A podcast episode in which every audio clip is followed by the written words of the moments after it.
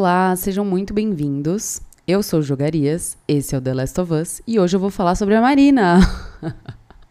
Essa semana o episódio atrasou um pouco por motivos de carnaval, muita festa, muita zoeira, então demorou um pouco para eu conseguir sentar aqui, escrever esse roteiro gravar, editar e soltar o episódio. Mas a espera acabou e hoje eu vou comentar o episódio 6 da série de The Last of Us, ainda em tempo antes de assistir o episódio 7 que sai hoje mais tarde. Eu confesso para vocês que eu não tava assim tão empolgada para esse episódio da série, porque no jogo eu acho essa parte meio arrastada. Mas como sempre, a série entregou várias coisas novas, informações extras, algumas mudancinhas e o saldo final do episódio foi muito positivo. Então hoje eu vou falar sobre a chegada do Joe e da Ellie em Wyoming, sobre a relação entre eles que vem evoluindo bem, vou falar sobre as vulnerabilidades do Joe, sobre a cidade de Jackson e, claro, sobre a chegada na Universidade do Colorado.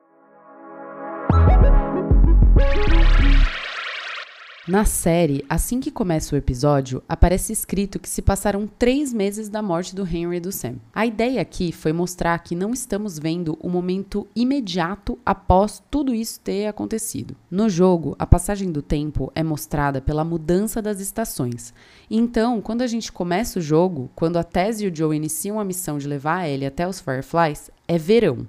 E até a morte do Henry e do Sam ainda é verão. Depois desse evento no jogo, a tela fica preta por alguns segundos e logo podemos ler no canto inferior direito da tela a palavra outono escrito em branco. Fica claro que algum tempo se passou, mas eu acho que a série deixou essa passagem de tempo menos subjetiva que o jogo. Eu adorei o começo do episódio em que o Joe e a Ellie interagem com aquele casalzinho que não estão muito preocupados com a chegada dos dois. Foi interessante também ver que o Joe e a Ellie estão ainda mais íntimos, que eles têm as dinâmicas para vigiar enquanto o outro dorme e parece parecem estar vivendo mais harmoniosamente. No jogo, nada disso acontece, mas a gente vai entendendo também que essa aproximação deles aconteceu. Mas vamos lá, vou contar para vocês como é essa chegada do Joe e da Ellie em Wyoming, cidade que possivelmente está o Tommy. Joe e Ellie andam pela margem de um rio, vão subindo até encontrarem uma usina hidrelétrica. Tem um puzzle que a gente precisa fazer ali naquela parte para conseguir atravessar para o outro lado do rio sem ser engolido pela correnteza.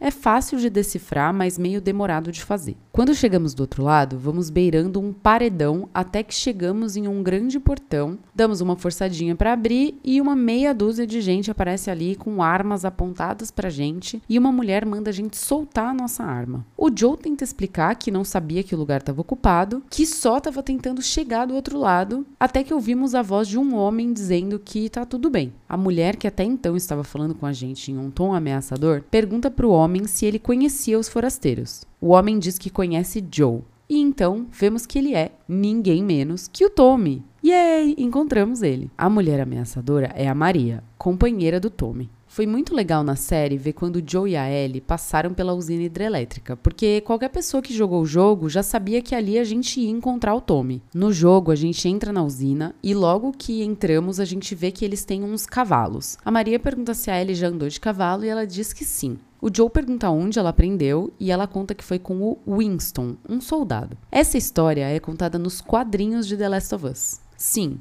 tem um quadrinho de The Last of Us que chama American Dreams. São quatro volumes e contam uma parte da história da Ellie que certamente será retratada no episódio 7 da série. No trailer dá para ver algumas imagens que indicam isso. Então eu não vou me alongar aqui nesse assunto porque falaremos sobre isso no episódio que vem. Então nós vamos entrando na usina com o Tommy, a Maria chama a Ellie para comer ela fica meio desconfiada de sair de perto do Joe, mas a Maria convence ela dizendo que os dois precisam de um pouco de espaço. Seguimos andando com o Tommy e ele conta pra gente que eles estão tentando fazer a energia elétrica voltar a funcionar. Os dois conversam um pouco. Tommy conta que voltou até a casa de Joe, no Texas, um tempo depois do surto do Cordyceps, que a maioria das coisas já tinham sido levadas, mas ele recuperou uma foto de Joe e Sarah. Ele tenta entregar a foto pro Joe, mas Joe diz que não quer. Aqui mais uma vez vemos o Joe que só olha para frente, que não quer lidar com nada do passado, só seguir em frente. Não quer entrar em contato com esse sentimento doloroso que é a perda da filha dele. Joe diz para Tommy que precisa falar com ele em particular e então conta por que ele tá com a Ellie. Conta que ela é imune e que precisa ser levada até os Fireflies.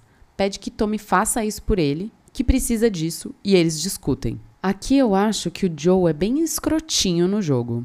Isso porque na história do jogo não há um motivo plausível que justifique esse pedido. Ele chega até o irmão que ele não vê faz anos, pede que ele faça essa missão maluca, dá uma causada e o Tommy claramente fica puto. No jogo, o único motivo cabível para Joe fazer esse pedido pro irmão é porque ele não quer se envolver ainda mais nessa história do que ele já está envolvido. Ele tem medo do afeto que ele está nutrindo pela Ellie. Na série, eu achei essa história muito melhor construída porque a gente vê o Joe vulnerável. Ele conta pro Tommy que não é mais o homem que ele já foi, diz que tá velho demais, que não escuta mais como antes e que situações em que ele precisa agir, ele fica paralisado. Esse episódio mostrou alguns momentos do Joe meio passando mal, esboçando ali uma crise de pânico, uma ansiedade exacerbada. Tudo isso é um reflexo do medo paralisante que vem sendo construído a cada episódio. A série mostra a todo momento o Joe perdendo algo importante, assistindo outras pessoas perderem, como foi a morte trágica do Sam e depois do Henry. Inclusive, esse episódio mostra em Jackson o Joe observando uma mulher adulta de costas que lembra a Sarah. E ela tá com uma criancinha. O Joe imediatamente lembra da Sarah, a filha que ele perdeu, e ali na frente dele se desenha uma situação de como sua vida poderia ter sido, com sua filha e uma possível neta. Um futuro impossível, que há muito tempo atrás ele perdeu essa possibilidade. A todo momento parece que o Joe está ficando para trás, e a cada momento que ele se vê mais apegado e mais próximo da Ellie, ele vai sendo consumido por esse medo paralisante. Ele fala isso tudo pro Tommy e aqui ele pede pro Tommy finalizar a missão porque ele não se sente preparado o suficiente para proteger a Ellie. Ele sente que mais hora, menos hora, ele vai acabar falhando de novo e ela vai ser morta. Nesse momento da série, a gente conhece o Joe um pouco melhor. Mostra uma nuance dele que a gente não vê no jogo, mesmo porque essa narrativa de não sou mais tão preparado para isso não faz o menor sentido, porque a essa altura no jogo a gente já matou um exército de inimigos. No jogo, essa conversa é interrompida porque um grupo de pessoas invade a usina e começam a atacar eles. O que faz todo sentido no jogo porque sempre precisa intercalar as cutscenes com a ação e mostra que o grupo do Tommy não está tão forte assim. Nesse momento, a Ellie ainda tá com a Maria. Então, dá um medinho também, porque não sabemos se ela tá bem. A gente mata todo mundo e quando encontramos a Ellie de novo, ela começa a contar pra gente toda eufórica, ainda com a adrenalina lá em cima, sobre como foi se esconder dos invasores junto com a Maria. O Joe pede para ela desacelerar um pouco e pergunta se ela se machucou.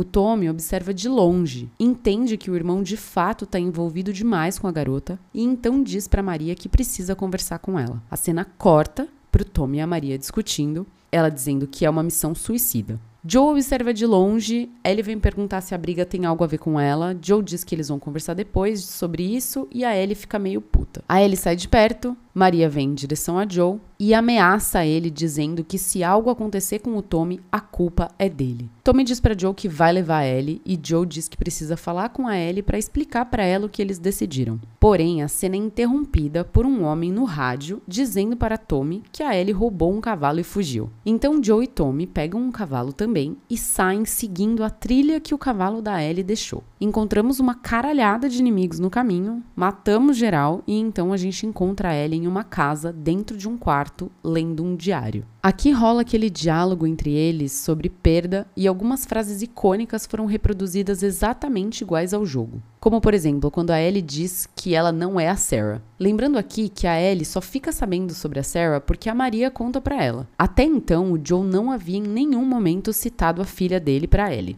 Joe pede para ela não dizer nada sobre isso e enfatiza que ela está entrando em um assunto muito delicado. Ellie diz que também perdeu pessoas e Joe diz que ela não faz ideia do que significa perder alguém. Eu acho essa frase do Joe muito egoísta, mas faz sentido ele dizer isso por ser sua forma de lidar com a dor. Porque é óbvio que a Ellie já perdeu muita coisa na vida dela. Esse universo é todo sobre perder e aí ela rebate ele dizendo que todo mundo por quem ela se importava ou estão mortos ou abandonaram ela. Todo mundo exceto ele. Então, para ele não dizer que ela vai estar mais segura longe dele, porque a verdade é que ela só vai ficar ainda mais assustada. Eles basicamente colocam em palavras tudo que estava subentendido. O trauma da morte da Sarah está sendo projetado na Ellie. O medo paralisante do Joe de estar se enfiando nessa relação de pai e filha. E aí que ele diz que realmente ela não é sua filha e que ele com certeza não é seu pai. Ele diz isso em uma tentativa de se afastar dessa situação, ignorar seus sentimentos, mas a real é que ele já está envolvido demais para isso. Ele já se tornou a figura paterna da Ellie. Isso é inegável. Eu gosto muito dessa parte no jogo. Acho que a série foi bem fiel ao sentimento que esse momento do jogo transmite. Mas eu honestamente gosto mais dessa cena no jogo do que na série. O Troy Baker e a Ashley Johnson dão um show de atuação e drama para esse momento que é um momento de virada no jogo, porque é a primeira conversa honesta que eles têm um com o outro, enfiando o dedo na ferida. Porém, vou ter que concordar aqui com o Neil Druckmann e o Craig Mazin, que disseram que não devemos comparar as atuações dos quatro artistas aqui, porque de fato é uma cena cheia de emoção e são duas performances diferentes, feitas por artistas diferentes, e com certeza em ambas produções a cena passou toda a emoção necessária para a trama. Voltando para o jogo, a gente encontra a Ellie Aparecem mais vários inimigos, a gente mata todo mundo e logo seguimos. Antes de voltar para Jackson, a cidade do Tommy e sua turma, o Joe resolve seguir a sua jornada com a Ellie. Então pergunta ao Tommy onde fica a base dos Fireflies e ele indica o laboratório na Universidade do Colorado. Na série, eu achei muito legal que ele dá a opção para ela de escolher se ela quer ir com ele ou com o Tommy. E ela nem espera ele terminar de falar e diz que quer ir com ele. Ela não tá nem aí para a briga deles do dia anterior. Ela sente que ganhou o Joe de volta e é isso que importa. Esse trecho no jogo é mais sutil. A decisão do Joe de continuar com a Ellie acontece depois dela ter fugido, depois deles terem discutido e ele ainda tem um tempo andando de cavalo, voltando em silêncio em direção a Jackson, e é nesse trecho que o Joe decide continuar a jornada com a Ellie. Outra coisa que eu adorei da série é que eles mudaram um pouco a personalidade da Maria. No jogo, ela é muito mais controladora, briga com o Tommy, briga com o Joe, não quer deixar ele ir para missão com a Ellie e etc. E claro, ela tem total razão de ser assim no jogo. Porém, a Maria da série é uma mulher muito mais centrada e achei ela muito mais foda. Todos os diálogos dela são bem sensatos e ela mostra pra gente que ninguém esconde nada dela. Achei muito legal também o fato dela estar grávida na série. Isso não acontece no jogo.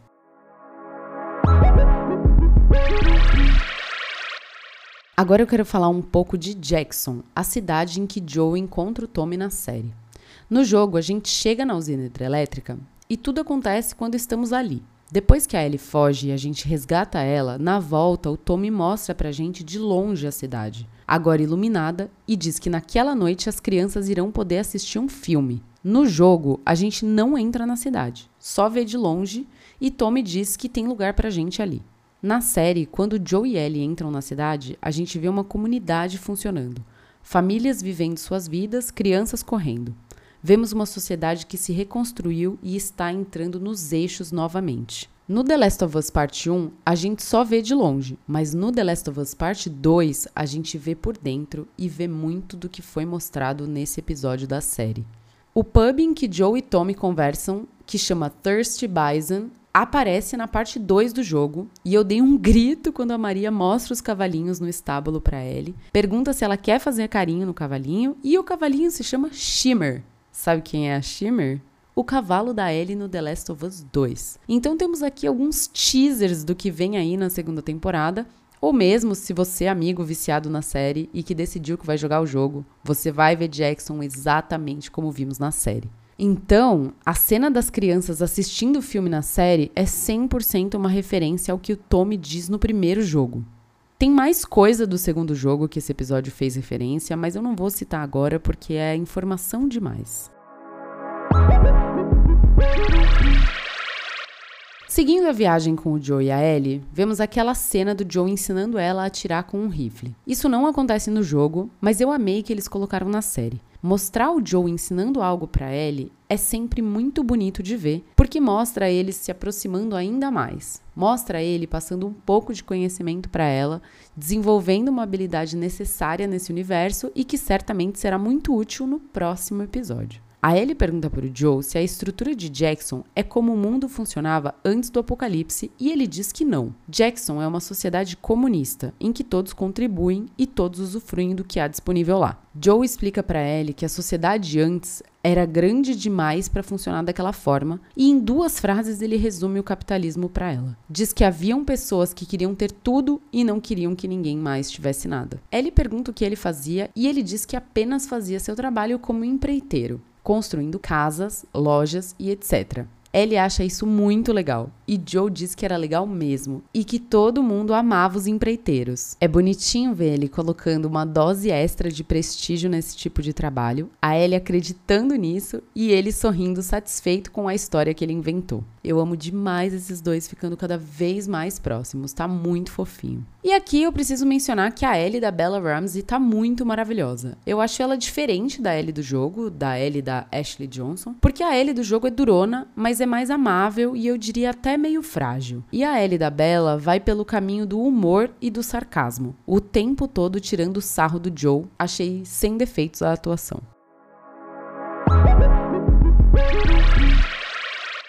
Mas é claro que esse clima bonitinho de fim de filme não vai durar muito tempo. Finalmente chegamos na universidade onde possivelmente estão os Fireflies. Somos recebidos por um bando de macacos que saem correndo. Esses macacos provavelmente são macacos de laboratório que escaparam ou foram soltos. No jogo é exatamente assim, e a Ellie, tanto na série quanto no jogo, fala que é a sua primeira vez vendo um macaco. Os macacos no jogo vão indicando pra gente o caminho que devemos seguir até encontrar o prédio dos Fireflies. A gente cruza uns infectados e ganhamos uma arma nova, o lança-chamas. É uma delícia usar o lança-chamas e vai ser bem útil nessa parte do jogo porque em um determinado momento entramos em um prédio cheio de clickers e tem um bloater também. O lança-chamas é bem efetivo contra o bloater, mas eu recomendo sempre matar os clickers antes, no modo furtivo, porque é mais fácil depois lidar lidar só com o bloater sozinho. Quando finalmente achamos o prédio dos Fireflies, a gente vai entrando e tá tudo vazio, meio em silêncio, e um suspense se cria quando ouvimos um barulho no andar de cima. Vamos entrando, encontrando vestígios de quem quer que seja que esteve ali já não está mais. Encontramos uma lista de itens, dando a entender que o grupo foi embora dali para outro lugar. Encontramos um gravador com áudios do cientista que pesquisava a cura.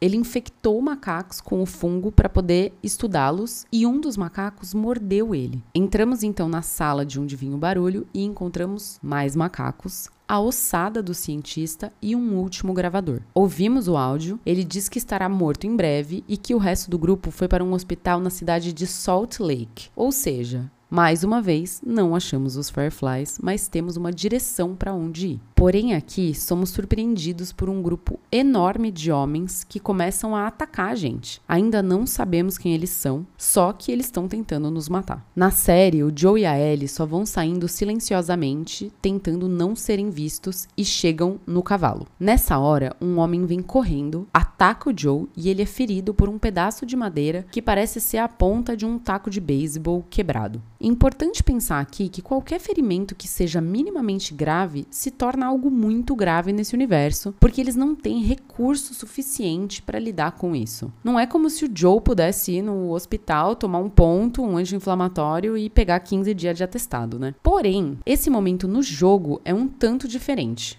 Como no jogo a gente está vivendo os acontecimentos e a gente já enfrentou de tudo, sinto que esse momento em que o Joe se machuca gravemente precisou ser mais intenso para dar a real dimensão do problema pra gente. No jogo, depois de matar uma galera, o Joe vai abrir uma porta e é surpreendido por um cara e eles começam a se pegar na porrada. Eles estão no mezanino do prédio e se apoiam no guarda-corpo enquanto lutam. A estrutura quebra e o Joe cai no andar de baixo e um vergalhão exposto atravessa o corpo dele. É uma cena bem desesperadora. A Ellie ajuda ele a sair dali, mas ele tá extremamente debilitado. É muito foda jogar essa parte porque fica bem difícil controlar o personagem que tá quase desmaiando, perdendo muito sangue e ainda tem um monte de inimigo aparecendo. É muito aflitiva essa parte, mas a Ellie sai matando geral e ajuda a gente a chegar até o nosso cavalo. O Joe consegue subir no cavalo, a gente foge dali e obrigatoriamente rola essa inversão de papéis. O Joe, que era o protetor da Ellie, passa a depender 100% dela para viver. E eu vou parar por aqui porque o resto a gente vai saber nos próximos episódios.